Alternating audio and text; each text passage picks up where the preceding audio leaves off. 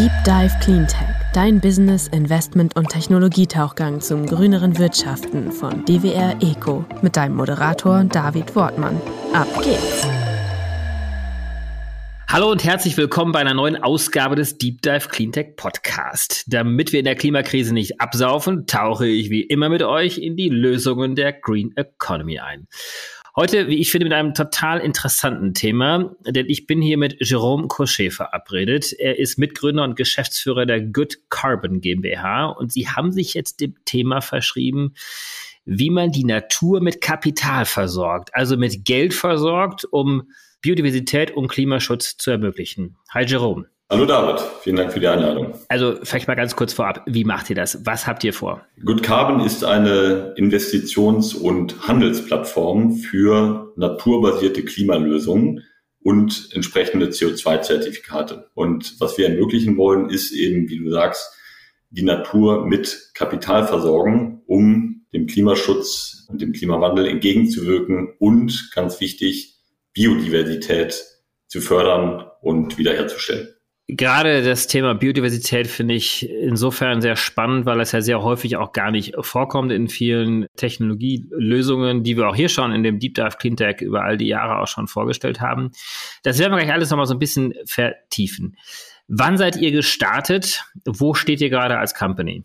Wir sind äh, im Juni letzten Jahres, also 2021, haben wir gegründet und haben jetzt gerade unsere Finanzierungsrunde, Pre-Seed Finanzierungsrunde äh, bekannt gegeben. Wir haben ein Team. Wir äh, sind vom Konzept kurz vor Go Live, werden jetzt in Q2 live gehen und die ersten Projekte über die Plattform mit Kapital ausstatten und zur Monetarisierung beitragen. So, dann lass uns doch da jetzt mal einsteigen. Also, was werden wir denn als Konsumentinnen und Konsumenten bei euch erleben? Wen sprecht ihr an und was kann man auf eurer Plattform machen? Ja, also wir sind ein Two-Sided Marketplace, wenn du so möchtest.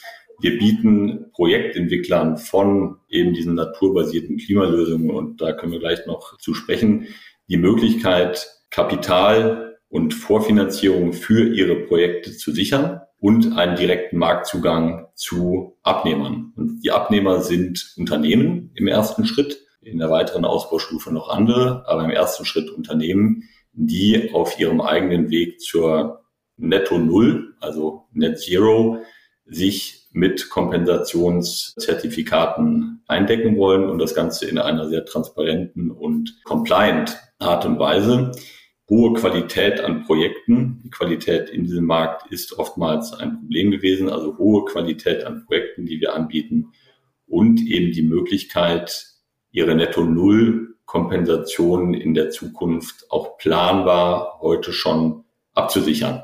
Das ist eine neue Herausforderung für Unternehmen, denn diese Netto-Null-Commitments, die abgegeben werden, sind Multigenerationen-Commitments. Die werden von CEO zu CEO weitervererbt.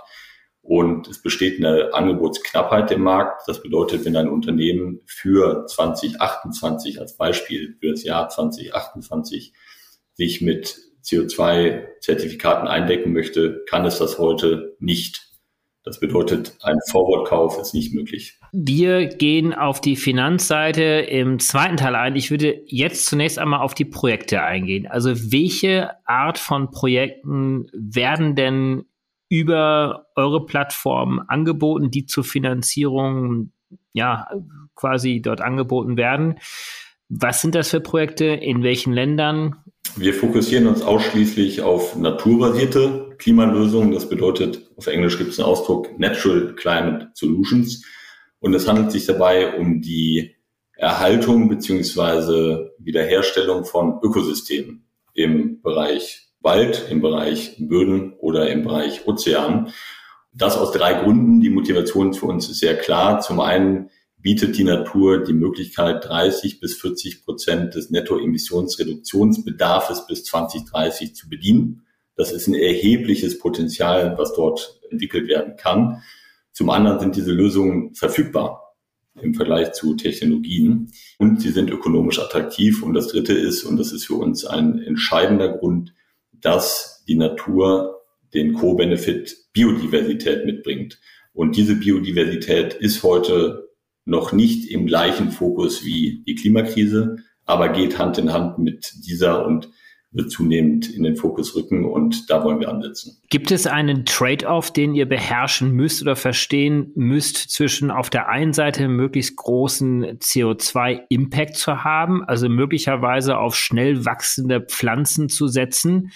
Also das auf der einen Seite, was möglicherweise auch gewisse Monokulturen mit sich bringt und dann auf der anderen Seite das erklärte Ziel, eben die Biodiversität auch zu fördern. Wie messt ihr das? Ja, also wir arbeiten genau aus diesem Grund eng mit der Wissenschaft zusammen. Wir haben zum Beispiel eine Kooperation mit dem Institute for Abundant Oceans von der Oceans 2050 Stiftung, um wirklich zu verstehen, welche Ökosysteme bieten Langfristigkeit, Permanenz, denn wir wollen ja nicht CO2 binden über kurze Zeit, gleichzeitig eben einen Impact auf Biodiversität und eben keine Verdrängungseffekte. Denn was wir ja nicht erreichen wollen, ist, dass wir auf der einen Seite etwas Gutes tun, auf der anderen Seite dann aber äh, andere negative Konsequenzen haben. Und das geht unserer Meinung nach nur über Wissenschaft und über die richtigen Partner vor Ort. Die Partner vor Ort und die Projekte, die werden durchgeführt von Umwelt-NGOs, von Unternehmen oder welche Art von Akteurstrukturen sind denn eure Partner oder repräsentieren eure Partner? Die Projektentwickler, wir nennen sie Carbon Entrepreneurs, denn sie nutzen den CO2-Markt, um wirtschaftlich erfolgreich zu sein, sind typischerweise Einzelunternehmer, die in den jeweiligen Regionen seit langem etabliert sind und dort schon erfolgreich äh, dieses Geschäft betreiben, oftmals auch in Kombination vielleicht mit einer alternativen Einnahmequelle. Aber wir setzen oder wir legen viel Wert darauf, dass wir mit Unternehmern arbeiten und Projektentwicklern arbeiten, die wir über unser Netzwerk kennen, wo wir wissen, dass Langfristigkeit im Fokus steht und dass eben Good Carbon dabei rauskommt und nicht Any Carbon. Und das sind oftmals Einzelunternehmer, muss man sagen, die aus eigenem Antrieb das schon seit langer Zeit tun. Allerdings gibt es auch zunehmend ja, auch Staaten und, und Länder und Nichtregierungsorganisationen, die in diesem Bereich einsteigen. Damit hätten wir jetzt ja auch schon den Namen eurer Firma geklärt. Good Carbon und nicht Any Carbon. Ich glaube, das war jetzt sehr, sehr eindeutig, warum das der Fall ist. Wenn du sagst Einzelunternehmer, haben die denn tragfähige Geschäftsmodelle vor Ort, um solche Projekte durchzuführen? Oder sind sie dann tatsächlich auf solche Gelder wie von euch angewiesen? Ja, also vielleicht nochmal zwei Schritte zurück. Das Hauptproblem, was wir lösen wollen mit unserer Plattform, ist primär ein Finanzierungslücke schließen. Das bedeutet, um diese 30 bis 40 Prozent an CO2-Sequestrierung, die ich vorhin erwähnt hatte, zu wirklich zu erreichen und zu heben, müssen enorme Gelder, also wir reden über Billiarden, also Tausende von Milliarden in diese Ökosysteme fließen. Und der Grund, warum wir das machen, ist eben, weil es heute noch nicht ausreichend gelöst ist. Das sind vor allem Gelder aus Impact Investing Funds, aus NGOs, die in diese Bereiche heute fließen. Aber jetzt gibt es diese enorme Nachfrage nach freiwilligen CO2-Zertifikaten von Unternehmensseite und damit eigentlich die Grundlage zu investieren und ein Geschäft wirtschaftlich erfolgreich betreiben zu können, indem man die Natur stehen lässt und nicht indem man die Natur abrodet oder ausbeutet. Und das ist den Markt, den wir für diese Unternehmer erschließen wollen und daher die Plattform und ähm, die Möglichkeit, an Kapital zu kommen. Es gibt ja vergleichbare Geschäftsmodelle. Wir hatten hier zum Beispiel den Gründer und Geschäftsführer von Ecoligo mal zu Gast. Die scheinen ja was sehr Ähnliches anzubieten. Allerdings als Plattform, um zum Beispiel in Solaranlagen zu investieren, also in Technologien zu investieren, in erneuerbare Energien. Und ihr macht im Prinzip ein sehr ähnliches äh, Verfahren, aber investiert es nicht in erneuerbare Energien jetzt im engeren Sinne, in Technologien, sondern genau in diese Naturräume hinein. Absolut. Wir glauben, ohne die Natur wird die Klimakrise nicht zu lösen sein. Jetzt seid ihr natürlich relativ frisch am Start. Ihr seid im Aufbauen gerade relativ weit fortgeschritten. Im Juni geht oder jetzt im zweiten Quartal geht dann eure Plattform dann auch online.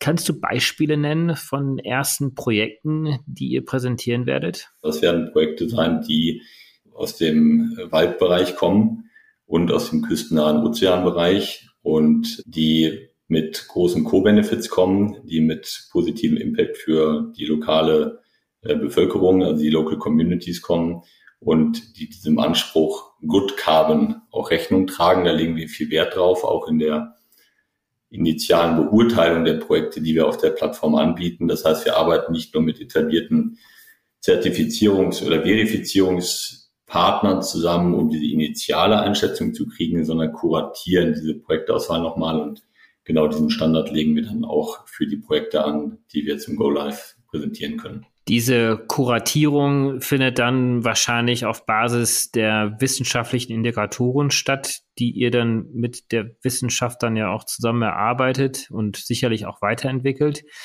Kannst du das mal kurz skizzieren? Was sind denn so für KPIs und was kommuniziert ihr später dann auch an die Unternehmen, die das ja am Ende mitfinanzieren? Ja, also es ist so, dass ähm, wir einen dreistufigen Prozess haben. Das bedeutet, alle Projekte, die bei uns auf der Plattform gelistet sind, sind von einem führenden Verifizierungsunternehmen verifiziert. Das bedeutet, das ist die Grundlage. Oftmals sind aber diese Verifizierungseinschätzungen eindimensional. Das bedeutet, sie bewerten zum Beispiel nur die CO2-Sequestrierung. Und dann gibt es einen zusätzlichen Stempel, wenn man so möchte, oder ein zusätzliches Gütesiegel, was eventuell noch weitere Dimensionen mit, mit einschließt, aber oftmals sind die getrennt. Und äh, was wir sicherstellen wollen, ist, dass eben das neben der, dem CO2-Sequestrierungspotenzial das Thema Biodiversität beleuchtet wird, also sprich der Einfluss auf Artenvielfalt und Schutz von, von Arten in dem entsprechenden Bereich und als drittes eben der soziale, soziale Impact auf die Communities vor Ort, sei es Einkommenssicherung, sei es Diversity und, und ähnliches. Genau, da kann man sicherlich äh, sich auch einiges unter vorstellen. Im Bereich CO2-Einsparung ja auch. Da wird sicherlich dann die CO2-Einheit pro Euro gemessen, würde ich jetzt einfach mal unterstellen. Wie ist das denn im Biodiversitätsbereich? Also wie misst ihr das? Welche Indikatoren gibt es dort? Welche KPIs nutzt ihr? Ja, ein äh, KPI, den wir äh, anlegen, der relativ high level noch ist, ist die Frage, wie viel Hektar Land und Umfeld geschützt wird. Dann gehen wir aber auch weiter Richtung, und das werden wir über Zeit natürlich noch ausbauen, Impact hinsichtlich äh, Schutz von Arten. Ja, also welche Arten von Tieren können sich in so einem Bereich wieder ansiedeln. Mal als Beispiel Mangrovenwälder, wenn ich ganze Küstenstreifen mit Mangrovenwälder wieder renaturiere, bietet das eben einen Lebensraum für eine Vielzahl von von Tieren. Das gleiche ist vielleicht noch anschaulicher das Thema Korallenriffe. Korallenriffe haben witzigerweise relativ wenig CO2-Sequestrierungspotenzial, bieten aber oder sind der Lebensraum für, das kennen wir ja alle aus, aus vielleicht eigenen Erfahrungen oder aus Filmen, aber Lebensraum für eine unglaubliche Vielzahl an äh, Tieren. Und die wiederum haben äh, Einfluss auf die auch sozialen Bedingungen an den Küstenstreifen, sei es Tourismus, sei es Fischfang, sei es die Qualität des Wassers. Und diese Zusammenhänge wollen wir fassen und eben auch artikulieren, so dass Unternehmen auf der Plattform nicht nur Commodities kaufen, sondern Klimaschutz und Biodiversität wirklich als Aufgabe begreifen, in der man auch differenziert. Denn wir argumentieren CO2-Zertifikate nur als, wenn man so möchte, Transportmittel zu nutzen, um sich offzusetten, wie es ja so schön heißt, also seinen CO2-Footprint auszugleichen, wird es in der Zukunft nicht mehr tun. Es braucht eine Differenzierung, es braucht eine Verantwortung, die Unternehmen übernehmen, aber diese, diesen Impact muss man artikulieren können und den muss man auch transportieren können in, in monetären Werten. Das bedeutet, wir wollen auch die Möglichkeit bieten, diese Biodiversität auch zu monetarisieren über unsere Tokens. Welche Rolle spielt Technologie und hierbei möglicherweise sogar auch das Thema Blockchain eine Rolle? Wir wollen den Kapitalfluss in die Natur möglichst einfach gestalten. Und wir wollen in diesem Markt Transparenz sicherstellen. Das bedeutet, wir reden über Projekte, die über einen Zeitraum von 15 bis 20 Jahren laufen. Und der Projektfortschritt, der braucht eine Nachvollziehbarkeit und der braucht eine Eindeutigkeit.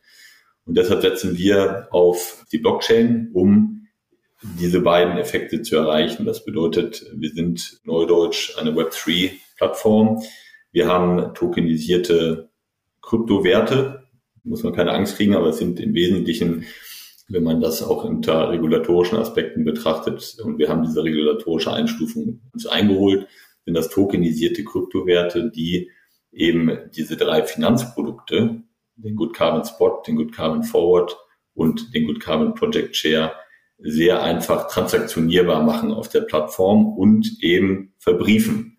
Das bedeutet in Smart Contracts auf der Blockchain verbriefen. Und der Vorteil aus diesem Konstrukt ist, ist, dass wir zum einen für alle Marktteilnehmer hohe Verlässlichkeit und äh, Nachvollziehbarkeit gewährleisten, aber auch eine Kosteneffizienz. Denn die Alternative wären Finanzprodukte, die in der Abwicklung sehr aufwendig wären. Und das Konstrukt gibt uns volle Optionalität, perspektivisch auch in Kryptomärkte reinzugehen und diese Kryptomärkte und die Liquidität aus diesen Kryptomärkten in die Natur zu lenken. Das heißt, man kann, sobald eure Plattform jetzt online geht, auch schon mit Kryptowährungen bezahlen. Nein, das kann man nicht. Äh, da muss man differenzieren, sondern wir verbriefen die CO2-Zertifikate entlang der drei Dimensionen, Spot, Forward und Share in Smart Contracts und man bekommt ein Token. Man kann sich das vorstellen wie ein Wallet auf dem Bankdepot. Da ist dann hinterlegt, ich habe aus einem gewissen Projekt eine Tonne CO2 äh, gekauft. Was wir explizit nicht machen aktuell ist, diese Werte auch handelbar zu machen auf Crypto-Exchanges. Das hat unterschiedliche Gründe, aber wir wollen im ersten Schritt eine Plattform sein, die Unternehmen adressiert und hier highly compliant ist. Das heißt, wir haben Geldwäscherichtlinien und ähnliches. Perspektivisch kann man drüber nachdenken oder bietet uns die Plattform aber die Optionalität, Kryptomärkte auch mit zu bedienen. So, dann kommen wir doch mal auf die Finanzierungsseite. Wir haben jetzt viel über die Projekte gesprochen, die auf der Plattform dann sein werden, in die man hinein investieren kann, beziehungsweise ja eigentlich ermöglicht. Man hat ja keine Ownership jetzt an diesen Projekten, sondern ermöglicht ja Akteuren, Carbon Entrepreneure, wie ihr sie nennt, äh, vor Ort diese Projekte umzusetzen. Auf der Finanzierungsseite, dort sprecht ihr jetzt vor allen Dingen erstmal Unternehmen an, richtig? Absolut. Also das ist Schritt eins. Ich glaube, unsere große Vision, und das ist bildlich gesprochen, wir wollen die Natur an die Börse bringen. Das heißt, wir wollen die Natur mit Kapital versorgen aus unterschiedlichen Liquiditätsquellen. Und eine Liquiditätsquelle sind Unternehmen, die nach Kompensationszertifikaten suchen. Und die wollen wir im ersten Schritt erschließen. Diese Finanzierung wird getrieben durch entweder die Notwendigkeit oder die Einsicht von Unternehmen zu sagen, wir wollen uns jetzt klimaneutral stellen. Ja, also es gibt drei oder vier große Treiber, warum Unternehmen aktiv werden. Witzigerweise ist nach unseren Erfahrungen der größte Druck oder der größte Treiber eigentlich die Anforderungen des Kapitalmarktes. Das heißt, die großen Vermögensverwalter investieren nicht mehr in Unternehmen, die gewissen ESG-Scores, die unterschreiten. Das heißt, die bekommen einfach kein Geld mehr. Ja. ESG-Scores muss er für diejenigen sagen, die es nicht kennen, das sind Environmental and Social Standards, also Ziele, die umzusetzen sind, die von den Vereinten Nationen gesetzt worden sind. Und der Kapitalmarkt nutzt diese Ziele, um darüber zu entscheiden, wo hinein investiert wird und ihr helft den Unternehmen ihre ESG-Ziele zu erreichen. Genau, also das ist ein, eine Zielsetzung, dass wir natürlich einen Teil der ESG-Roadmap auch bedienen äh, wollen. Und um deine Frage nochmal aufzugreifen, wir glauben, dass daneben noch der Druck des Kunden steht. Also sprich, Kunden oder Konsumenten erwarten von äh, Unternehmen, dass sie eben auch, was Nachhaltigkeit angeht, ihren Beitrag leisten. Und dann gibt es Mitarbeiter und auch wichtig Lieferanten. Denn es gibt ja diese Aufteilung der Emissionen in Scope 1, 2 und 3. Und 3 ist das, was aus der Lieferkette entsteht. Und da überschneiden sich die Welten ja zwischen dem Lieferanten und dem Abnehmer. Und das bedeutet, auch da gibt es in Ausschreibungen auf Unternehmensseite zunehmend die Anforderung, dass Lieferanten eben einen guten ESG-Score haben. Also es zieht sich wirklich als ein Megatrend, muss man sagen, durch Corporate Governance durch und treibt damit die Nachfrage eben in unserem Bereich. So, die Plattform wird ja bald stehen. Wie läuft das denn von der Customer Journey so ab? Also kannst du das vielleicht einfach mal erklären, wie das funktioniert? Äh, vor allem auch in welchen Größenordnungen hier Kapital pro Unternehmen in die Natur gepumpt werden kann? Ja, also man kann sich das wirklich als ähm, äh, B2B äh, Marketplace vorstellen, obwohl Marketplace es nicht, nicht ganz trifft, aber um es mal zu vereinfachen, als B2B Marketplace vorstellen, bei dem sowohl die, fangen wir mit dem Unternehmen an, Unternehmen können sich auf der Plattform registrieren, sie müssen einen Geldwäscheprozess durchlaufen, das sage ich explizit dazu, auch wenn es, sag ich mal, aufwendig ist, weil wir eben Compliance sicher gehen, stellen wollen auf unserer Plattform. Das bedeutet, Unternehmen registrieren sich, können sich über Projekte informieren, auch mit Projekten in Verbindung setzen und dann eine Auswahl treffen, in welche Projekte sie investieren wollen. Und die Informationen, die wir zur Verfügung stellen, sind eben mehrdimensional. Das bedeutet neben CO2 eben auch das Thema Biodiversität und sozialer Impact. Und es gibt drei Arten, letztendlich diese CO2-Credits zu kaufen. Das eine sind bereits gebundene Mengen CO2. Wir nennen das Spot Credits. Das ist für eine Kompensation des laufenden Jahres oder der Vergangenheit. Und dann, und da legen wir viel Wert drauf, zwei nach vorne gerichtete Finanzprodukte. Das eine sind Forward Credits, also die Möglichkeit, eine Tonne CO2, die in einem gewissen Jahr in der Zukunft gebunden wird, heute schon zu kaufen. Und das dritte Finanzprodukt, wir nennen es Good Carbon Project Shares, die Möglichkeit, ich nenne es mal ein Sponsoring zu übernehmen und sich an einem Projekt zu beteiligen, wie ich mich an einem Unternehmen auch beteilige über Aktien und dann über mehrere Jahre von dem entsprechenden Carbon Stream des Projektes zu profitieren. Also drei unterschiedliche Möglichkeiten, sich zu versorgen. Und dann gibt es einen Kaufabschluss auf der Plattform mit äh, Payment. Und am Ende hat das Unternehmen ein Wallet. Das ist ein Custodial Wallet, also eine, kann man sich vorstellen, wie ein Depotauszug, der aber digital einsehbar ist und der auch nach außen kommunizierbar ist. Das heißt, er könnte zum Beispiel auf die Corporate Website eines Unternehmens integriert werden, um der Außenwelt zu zeigen, welchen Impact das Unternehmen äh, kreiert hat. Das war die Corporate-Seite. Das war die Corporate-Seite. Und das ist ja auch der Fokus, den ihr jetzt erstmal habt.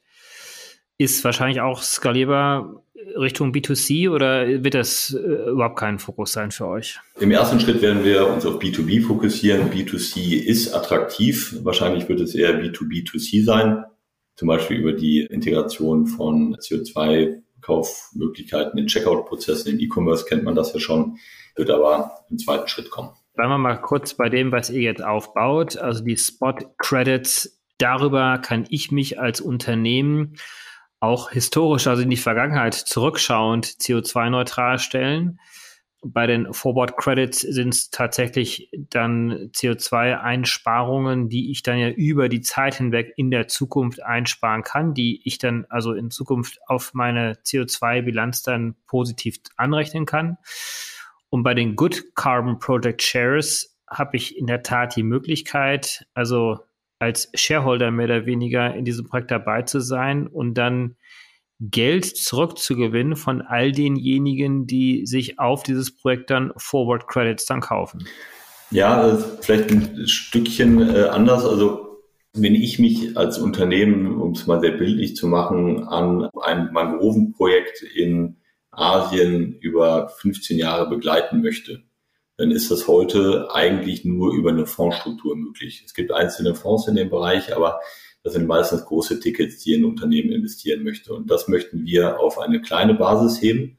Das heißt, ein Unternehmen kann sich an einem Mangrovenprojekt in Asien auch mit einem Betrag von einer Million, zwei Millionen äh, Euro beteiligen und bekommt dann über die Laufzeit des Projektes, es wird ja regelmäßig CO2-Zertifikate ausgeschüttet, wenn man so möchte, bekommt dann über diese Laufzeit diese CO2-Zertifikate in sein Depot gelegt wie eine Dividende bei einer Aktie kann man sich das vorstellen. So, jetzt haben wir, glaube ich, beide Seiten der Plattform ganz gut beschrieben. Wie kommt ihr denn an die jeweiligen Akteure heran? Also A, wie findet ihr die Projekte? Und dann können wir vielleicht in der zweiten Hälfte der Frage dann auch beantworten, wie findet ihr denn die Investoren? Das ist natürlich die, die Gretchenfrage.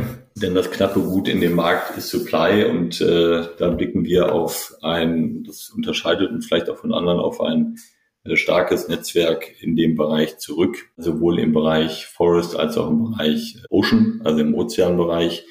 Ich hatte vorhin schon erwähnt, wir haben eine Kooperation mit dem Institute for Abundant Ocean, äh, mit dem wir auch Wissenschaft betreiben, zum Beispiel zu der CO2-Sequestrierungsfähigkeit von Seetang mit 14 unterschiedlichen Projekten weltweit, die an, dem, an der Studie teilnehmen. Bedeutet, wir gehen wirklich über eine Partnerschaft mit der Wissenschaft in den Markt, eine Partnerschaft mit Unternehmern, die in verschiedenen Bereichen der Welt auch größere Projektkontingente haben. Und das Dritte ist natürlich, dass wir auch über Direct Sourcing äh, in den jeweiligen Regionen der Welt Carbon Entrepreneurs ansprechen. Und auf der Abnehmerseite ist es letztendlich eine äh, Marktbearbeitung, wo wir in Deutschland auch über Partnerschaften beziehungsweise dann im, im direkten Kundenkontakt Abnehmer und Kunden auf die Plattform holen. Geht ihr da bestimmten Marktsegmenten erstmal nach, dass ihr sagt, es gibt bestimmte Industrien, die sich zunächst einmal CO2-neutral stellen wollen, wo es möglicherweise eine höhere Bereitschaft gibt als in anderen Marktsegmenten? Oder ist das relativ beliebig? Ja, es ist natürlich schon, dass wir auf Marktsegmente gehen, die zum einen äh, einen Footprint haben, der also eine Handlungs-, einen Handlungsbedarf haben, zum anderen natürlich auch eine starke B2C-Exposure haben und auch über, sag ich mal, die Möglichkeit und die ja, Möglichkeit auch zu investieren zur aktuellen Zeit. Ne? Man darf ja nicht vergessen, dass für Unternehmen diese externe oder Internalisierung der Kosten, was es ja am Ende ist, im Umweltschutz aktiv zu werden oder im Klimaschutz äh, auch einen Druck auf die Profitabilität ausübt. Das heißt, wir gehen da relativ schon zielgerichtet, aber auch recht breit an unterschiedliche Industrien ran. Wovon lebt ihr denn eigentlich? Also was ist euer Geschäftsmodell dahinter? Wir sind eine klassische Plattform. Das bedeutet, wir nehmen eine Marge, eine Transaktionsgebühr, die anfällt auf den Transaktions, äh, auf das Transaktionsvolumen auf der Plattform. Und äh, typischerweise wird die Gebühr von der Abnehmerseite bezahlt, also sprich von, von Unternehmen, Jetzt ist es so, dass es ist ja auch keine Neuerung, dass die Unternehmen auch heute die Gebühr schon zahlen, die Zeche zahlen. Ja, denn es gibt ja Broker in dem Markt, die sehr intransparent agieren und äh, oftmals sehr hohe Margen generieren. Und wir glauben eher, dass wir da eben auch zu einem äh, zu einer Kosteneinsparung für, für Unternehmen führen, indem wir eben die, die Marge auch transparent machen. Jerome, wir haben zu Beginn des Gesprächs äh, nicht gleich verraten, aber einige kennen dich vielleicht auch aus der Industrie heraus. Du warst viele Jahre bei Zalando, hast also in einem sehr skalierbaren und skalierten Umfeld gearbeitet. Du warst zuvor Unternehmensberater bei McKinsey. Wenn du jetzt auf dein neues Geschäft schaust, auf Good Carbon, was sind jetzt die nächsten Schritte? Wie viel Skalierbarkeit erwartest du? Was ist denn euer ultimatives Ziel? Das ultimative Ziel ist, dass wir mehrere hundert Millionen Tonnen CO2 aus der Atmosphäre dazu beigetragen haben, aus der Atmosphäre zu entnehmen. Und auf der Biodiversitätsseite sind wir noch in der Formulierung der Ziele ist es weniger greifbar aktuell, weil es auch einfach diese Common Denominator noch nicht gibt. Aber das wollen wir erreichen. Wir wollen einen substanziellen Impact-Beitrag ermöglichen. Und in Zahlen gesprochen, dieser CO2-Markt, der freiwillige CO2-Markt ist ein Multimilliardenmarkt schon in 2030, äh, wenn man den Schätzungen verschiedenster Marktteilnehmer glaubt. Also wir reden hier über 30 bis 100 Milliarden an, an Marktgröße. Und da wollen wir natürlich ein substanziellen Beitrag auch oder einen substanziellen Share in diesem Markt äh, auf uns äh, vereinnahmen. Nicht aus Selbstzweck, sondern einfach, weil wir Impact erreichen wollen. Und wir glauben auch, dass das natürlich ein Geschäftsmodell ist, was den Impact über lange Jahre entfalten wird. Also das ist nicht so wie den nächsten Supermarkt, der in sieben Minuten liefert, hoch zu skalieren, sondern wir reden hier über Natur. Äh, Wachstum von Natur braucht Zeit. Und sag ich mal, der, wir reden hier über einen Megatrend, wo Industrien, sag ich mal, sich bewegen müssen und die Geduld wollen wir mitbringen, eben diesen Weg auch zu begleiten. Zwei entscheidende Treiber hast du ja gerade auch schon genannt. Einmal auf der Kapitalmarktseite die ESGs, also die Environmental and Social Standards und Goals. Und auf der anderen Seite aber auch die Konsumentinnenseite die genauer drauf schaut, wie denn auch Produkte und Unternehmen im Bereich Umwelt, Klimaschutz und auch Biodiversitätsschutz agieren. Ist denn die Politik für euch auch noch ein entscheidender Treiber? Setzt ihr auf stärkere Regulierung, damit die Anfordernisse schneller kommen und Unternehmen sich auch schneller bewegen in diesem Bereich? Die Politik ist ja heute schon regulatorisch aktiv. Es gibt ja in Abgrenzung zum freiwilligen Markt einen verpflichtenden Markt, der insbesondere Unternehmen aus äh, energieintensiven Branchen verpflichtet, CO2-Emissionen zu kompensieren über eine über ein Cap-and-Trade-System. Ja, das bedeutet, Unternehmen müssen dort schon die Kosten internalisieren. Wir glauben, dass der freiwillige Markt bestehen bleibt und auch für einen Großteil der Industrien bestehen bleibt. Denn der Druck, aktiv zu werden, ist schon da heute. Ja. Der Markt entsteht, der freiwillige CO2-Markt entsteht und wir glauben auch, dass eine Internalisierung der Kosten, äh, die staatlich vorgeschrieben ist, auch in Zeiten von hoher Inflation nicht in absehbarer Zeit kommen wird. Ne? Denn Internalisierung von äh, Klimaschutz ist ein Kostentreiber für Unternehmen, der mittelfristig weitergehen wird. Aber, und das möchte ich noch sagen, die Politik ist natürlich, setzt Rahmenbedingungen auch auf der Förderseite von Klimaschutzprojekten, die wir natürlich auch mit begleiten wollen. Also das heißt selber, wenn man so möchte, als Carbon Entrepreneur äh, aktiv und das sieht ein bisschen anders aus im südlichen Teil der des Globus als im nördlichen, aber ist sicherlich ein sehr wichtiger Partner für uns. Joe, ganz, ganz herzlichen Dank dir für diesen Einblick in eure wahnsinnige Unternehmung. Sag uns doch noch mal ganz kurz zum Ende hin, auf welcher Homepage dürfen wir denn gehen, wenn sie denn bald live gestellt wird, um genau in diese Projekte hinein investieren zu können? www.goodcarbon.earth also hoffen wir ganz viel Traffic auf eurer Seite. Ganz, ganz herzlichen Dank dir und wir werden sicherlich bald wieder in Kontakt treten und ich mache bestimmt mal ein Follow-up und schau mal, wie es gelaufen ist. Sehr gerne. Vielen Dank, David. Hat Spaß gemacht. Bis dann. Tschüss. Tschüss. Zeit zum Auftauchen. Wir hoffen, dir hat's gefallen. Wenn's so ist, würden wir uns sehr über eine positive Bewertung und dein Abo freuen. Und falls du noch tiefer ins Thema eintauchen möchtest oder Kontakt zu unseren GesprächspartnerInnen suchst, kannst du dich über www.dwr-eco.com ganz einfach bei uns melden. Dieser Podcast wird von DWR Eco produziert, deiner internationalen Cleantech-Beratung für Markt- und Geschäftsstrategien, Politik, PR und Kommunikation.